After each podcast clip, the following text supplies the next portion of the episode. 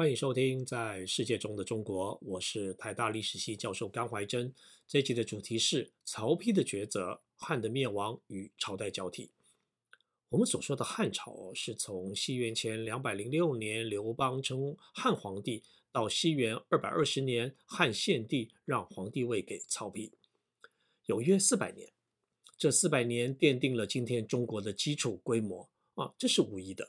但不是其后的中国就是传承汉朝，其后约一千八百年的历史会有翻天覆地的变化。中国这为中国是在这些变化中形成的。但是二十世纪的中国史研究啊，有一种倾向啊，认为中国是形成于先秦，然后奠定在汉代。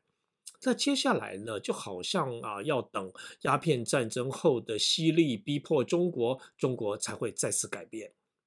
汉朝很重要，但没有决定何为中国。今天的中国与中国人是长时段的历史变化的结果，是这块土地上的人民在他们的特定历史脉络中所创造出来的。起源论的史观是错误的。啊，这是出自民族国家史观，是民族国家史观呢才会认为一个民族的形成呢是由起源来决定。近代啊有中华民族的说法，民族是一个概念啊，是我们去定义了一些事实以后所得出来的。就像宗教是一个概念，而儒教呢是一个事实啊，儒教有祭天地啊，这个祭祖宗啊等各种祭祀啊，也有经典等等。所以呢，我就依啊宗教的概念呢，哇，我说儒教是一个宗教，但也有人呢依他对于宗教的定义呢，说儒教不是宗教，啊，这种说法呢也有它的道理。但对于历史学而言呢，我们是不是要定义儒教为宗教，其实也没那么重要，认识儒教的各种的内涵才是重点。那同样的，中国历史上呢有没有中华民族啊，是看我们如何定义了什么是民族。而现代人的民族概念呢，啊，都是来自于近代的西方。所谓民族，它最根本的定义是一群人具有一体性，而可以成为一个政治团体。那这样具有一体性的政治团体呢，当然不是始自于近代，只是呢，近代的民族理论突出了第一共同的血缘，第二共同的文化，第三认同。因此啊，有一派学者呢主张啊，自古以来呢就有一个中华民族，所以呢努力的证明啊，古代的中国人民有共同的血缘啊，共同的文化与认同。那另一派呢则努力证明呢历史上没有中华民族啊，因此呢也没有共同的血缘，没有共同的文化与认同这些事实。那近来啊，还有一种学说呢，他他们主张啊。中国历史上的中国认同啊啊，就算有呢，也是被强迫的啊。换言之呢，是假意识。以上这些学说啊，其实啊，都是从民族国家史观而来的。那即使是那些反对历史上有中华民族的学说的这些学者，也是从民族史观而来的。因为呢，他们还是预设了在古代呢存在着民族国家啊，只是中国不是。这个问题的困难度在于历史上中国作为一个国家的现象是非常明白的啊，就是它有一元的政治组织，因此有一套法律衍生出主权、领土等制度。只是啊，人民作为一体性的群体的原理啊，就是作为一个民族，并不是出自民族主义。有学说认为啊，传统中国的国家会强迫他的人民去认同中国啊，包括非汉人或我提到的外夷这类人。我讨论过汉代的四夷啊，希望你记忆犹新。这些四夷政团在汉代一步步被整合到汉国家所治理的天下之内，但汉国家并没有要四夷之人去改变认同。传统中国的一体性的原理是我说的天下制度，天下是由国与家所建构起来的，每个人属于一个家，家再属于一个国，而国再属于一个天下。从家国到天下，是由首长之间的政治关系所联系起来的。那相对于民族国家体制呢的啊，是强调所谓的国家认同。我将天下国家体制的要素呢，把它说成是任意啊，意就是不同的那个意，就是每个人啊自觉于属于一个小团体，那这个小团体内的人际关系呢，是所谓的缘啊，有地缘、有血缘等等。因此呢，每个团体有他自己特殊的文化，而且与其他的小团体呢是互为他者。这个小团体啊，在隶属于它外部的大团体，最后呢是一个天下。汉建构了这个天下，而且有四百年啊，我称之为汉天下。的确，中国之为中国呢，大多可以推到汉代，但是呢，汉并没有决定何为中国。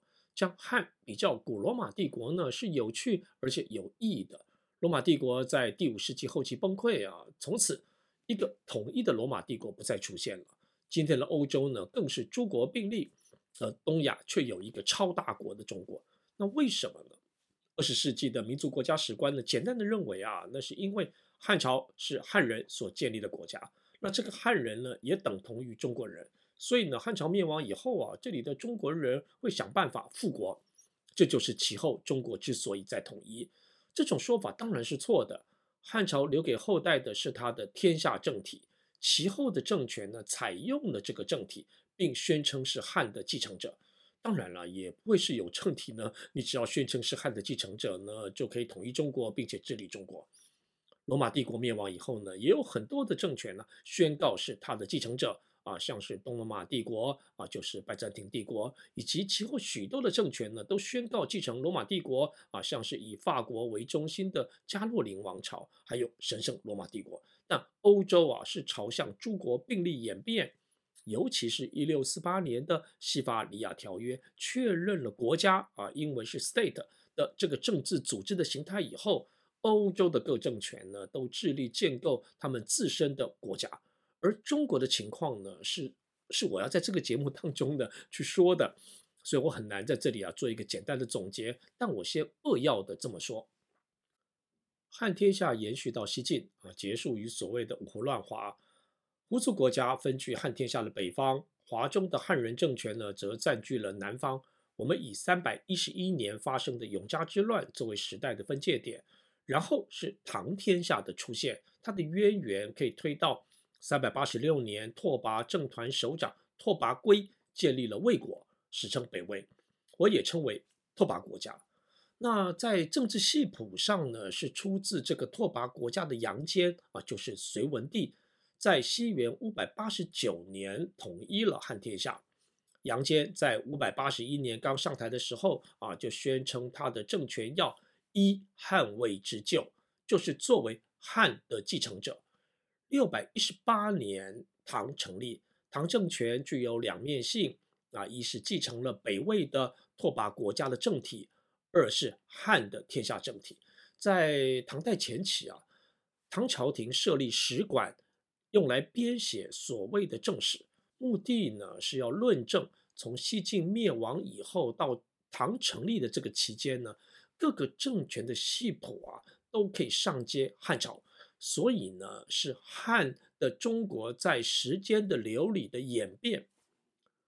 汉先是被魏与晋所继承，晋又分为西晋与东晋。在东晋期间呢，北方有十六国，东晋再演变为南朝，十六国再演变为北魏，北魏再演变为北齐与北周啊，这是北朝。而唐啊，是同时继承了南北朝。唐史馆呢也发明了朝代的观念，天下是一个啊，由一个中国政权所治理，但它在时间中呢为多个政权所继承，这些政权就是朝代。你不要以为啊我在说唐朝史官在造假，他们只是在建立对于历史现象的论述。历史论述呢，都是基于当时的需要，而将一些片面的历史事实呢，把它串联起来。那这种历史论述的制作呢，我想，呃，在台湾的听众呢，应该很熟悉啊。八零年代以前的国民党政府啊，说台湾人是中国人啊，绝大多数人是相信的，因为台湾人中的绝大多数的人的祖先是来自于对岸的大陆。九零年代以后啊，台湾是民进党当家啊，所以有了新的历史论述，刻意要建构日本关系。台湾曾经受过日本殖民统治，那当时的台湾人在法律上是日本人，因此啊，如果你要说啊，今天的岛内的大多数的台湾人是日本人的后代，那也是一说。那今天呢啊，更有很多人啊要去建构台湾人与南岛语系的关系。唐天下以后的变化，我就不在这一集中说了啊。我在第十集中的啊，第十集的这个在东亚世界中的中国与日本曾经讨论过啊。当然以后呢会说得更仔细。我的话题啊，来到汉的灭亡。我想你应该知道啊，大概一百九十年起啊，汉陷入了军阀混战的分裂期啊。中国史称之为三国。到二百二十年，曹操的儿子曹丕强迫汉献帝将皇帝位让给他。那至此，我们说汉亡国了。但这个亡国的国啊，不是民族国家的国，而是天下国家的国。亡的是汉的国家，那取而代之的是魏的国家。汉献帝啊，曾经命令曹操开国，国名为魏。那其后曹操为魏国王，曹丕继任了魏国王。再由魏国王呢啊升任为天子，这是依据儒教国家的天下国家的理论，在第一世纪后期的白虎观经学会议中啊确立了这个儒教国家的制度的原理。天下啊是由诸国所共同建立起来的啊，其中一国的君主呢因为受了天命而为治天下的天子。那依据这个理论。受天命治天下的啊，曾经是汉国家，可是到了二百二十年啊，天命已经转移到魏国的君主了，所以呢，改由魏国王曹丕为天子，这就是我们所说的啊，这个魏这个朝代的诞生。那历史学家不会去问啊，这个天命转移啊，是不是一个客观的事实啊？反正呢，它是当时行动者的主张，也根据这个主张啊。天下是永恒的，但治天下的国家呢会转移。这就好比啊，今天的政治理论认为民族国家是永恒的，但执政党呢可以改变。我们受到唐代史馆所制作的正史中的朝代观念的影响啊，认为汉魏的交替呢是自然而然的。其实啊，在当时的历史脉络中，不必然是这样的啊。你可能听过“挟天子以令诸侯”这句话。而且指的是曹操，你也可能认为啊，这是曹操的恶行恶状啊，绑架了汉献帝。如果啊，你这样认为啊，是你受到了《三国演义》啊这本书的影响。首先，要挟天子以令诸侯的不只是曹操，当时掌权的人啊都想干这件事情啊，像是袁绍。其次啊，挟天子以令诸侯呢，是当时的一个政治制度。实施类似制度的呢，是日本的幕府大将军制度。啊，或许各位有点认识。第十世纪，天皇的权威失落了，各地的武家控制了基层社会。然后呢，这些武家呢，再推出一位首席武家。那这个武家的君主呢，就担任天皇朝廷的大将军。那这位幕府大将军呢，实际上是治理日本。虽然名义上呢，日本最高的统治者呢，还是天皇。第二世纪以后呢，汉的中国呢，也出现了类似的情况，豪族控制着地域社会。尤其在一百八十四年所谓黄巾之乱以后，这些豪族呢，进一步成为一个军事的组织，而且他的首长啊，还从汉朝廷那边呢被授予将军号，他们的军事组织呢就被合法化为当时的一个军府，而这些军府呢，成为一个政治系统，它的顶点是丞相府。二百零八年，曹操担任汉丞相，他的丞相府呢，是高阶的军府啊，那掌管全天下的军府，也就是汉的所有的军队。在魏晋南北朝时期啊，这种军府呢被称为霸府。四年以后的二百一十二年，曹操开国，国名为魏。二百一十六年啊，曹操称魏国王。在这个时间点上啊，曹操是以魏霸王的身份呢，成为汉朝真正的统治者。中国呢，就再度走入了王霸啊，或说是皇帝霸王的二元体制。汉皇帝啊，作为一个祭祀王，而魏霸王呢，作为战争王。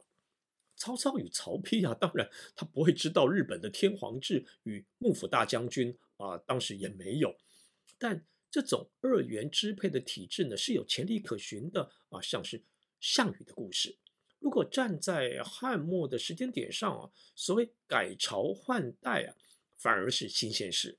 所以呢，在汉献帝的时候啊，出现汉帝魏霸王的二元支配体制呢，是有可能的。至少我们不用认为啊，挟天子以令诸侯呢是为了篡汉做准备。历史学呢也不用去讨论啊，这个曹操到底有没有想篡汉？一方面天晓得啊，而另一方面还没什么意义啊。而是曹丕决定篡汉，曹丕的政团宣称啊，天命转移，汉家已经失去了天命，转移到魏家，所以呢，魏家成为治天下的新的国家，曹丕为魏天子与皇帝。这种天命转移说呢，被许多人认为啊，只是借口啊，找个名目而已啊。这种说法是错的。汉献帝为什么要让位给这个魏文帝曹丕呢？当然也是因为曹氏掌握了军队嘛，汉帝为了保命嘛。但天命说也不是找借口而已，这叫做正当性。曹丕消灭了汉国家以后啊，他并没有要一个一个的去征服天下当中的各个势力，而是这些势力愿意归顺。那只有那些不愿意归顺的人呢，才会发兵去打他。你要别人归顺嘛，总要讲个道理嘛，这叫做正当性。在当代啊，这是天命转移。如果你要再问呢，那这些人真的相信天命已经从汉转移到魏了啊？这是历史学 无法讨论的问题。那我想这是一个有趣的人间事吧？啊，像你的女朋友说她因为不爱你了啊，所以要换下一个男朋友。那我们哪能知道你的女朋友是不是因为下一个男朋友比较有钱呢？啊，才移情别恋？但爱情啊，是两个人谈恋爱的正当性啊。篡汉是曹丕的抉择，你问我为什么他要做这个决定，没有史料，我也不知道。我们只能说啊，这是人在他的处境中所做出的判断，而成为决策，再付诸行动。对历史学而言，这是一个事件。我今天早餐吃的是包子，而不是面包，而这也是一个事件，但到目前为止好像没有什么作用。但曹丕的抉择却影响深远，他创造了朝代交替的制度。首先，预备要建立新朝代的人要先开一个王国啊，像魏国。其次啊，这个王国的君主呢，宣称天命转移，而自己有了新的天命，因此现在的皇帝应该要进行禅让。再者，新的朝代名啊，当时称为国名，它会沿用王国的名字，像魏国，而这个国名啊，应该是中国的国名。所谓的中国的国名呢，必须是出自春秋战国的大国的国名。曹操所开的国是魏国，是因为这里是战国的魏国所在，这也是天下制度的一部分。曹丕决定不当战争王的霸王，而要当祭祀王的皇帝。但是啊，这个当时的军府的结构还是存在嘛，还是要有一个霸府啊，就像日本的幕府一样，有一位大将军。其后啊，这个霸府的大将军是司马懿，曹魏政权呢也落入了司马家的手里。有了曹丕篡汉的潜力啊，曹魏朝廷呢会将心比心啊，当然会怀疑啊，这个呃这个司马懿呢是不是要篡位？于是有了二四九年的高平陵之变。这是司马懿的阵营呢，先下手为强。那其后司马家控制了魏朝廷。有一句谚语啊，叫做“司马昭之心，路人皆知”啊，因为有了捍卫革命的潜力嘛，所以说当司马昭在曹魏的时期啊，他建立了晋国啊，在当晋国王，人们都推测司马氏呢会推翻曹魏。那相对于我们推不出曹操之心呢，魏晋的政权。在交替啊，确立了改朝换代的模式。东晋至南朝的改朝换代呢，都是这样进行的啊。在东晋末年，刘裕先建立了宋国，再取代了东晋。那萧道成呢，就先建立一个齐国，然后取代了南朝的宋国。梁陈的建国也都是如此了。而且呢，可以注意的是啊，包括西晋灭亡以后的北方的所谓五胡十六国。啊，这些国家呢，都取了春秋战国的大国的国名啊，像燕啊、昭啊、秦啊等等啊，这是为了表示啊，这些政团所建的国呢是中国，他们有资格呢可以治理天下。那这集呢，我就停在这里啊。那下一集呢，我要分析西晋的再统一与他的改革以及他的失败，然后呢，汉天下终于结束了，胡族国家的一个新的时代来临了。历史很有趣哦，我也希望你有兴趣啊，自己做一点研究。我是甘怀真，我们下一集再见。